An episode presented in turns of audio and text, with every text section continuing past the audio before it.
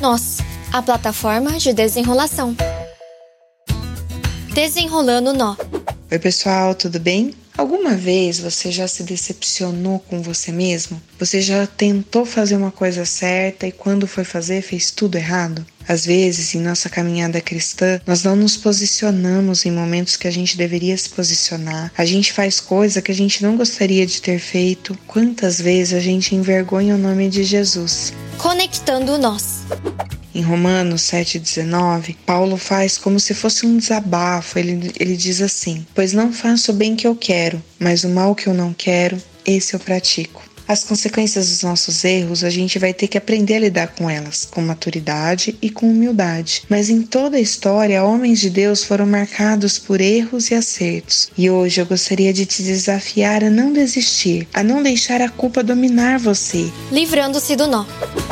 Deus tem grandes planos para sua vida, acredite nisso. Ele quer te usar, apesar de quem você é. Levanta, olhe para Jesus, acredite. Com ele você pode sim trilhar o caminho da fé de forma leve e com o objetivo de ser mais parecido com Jesus.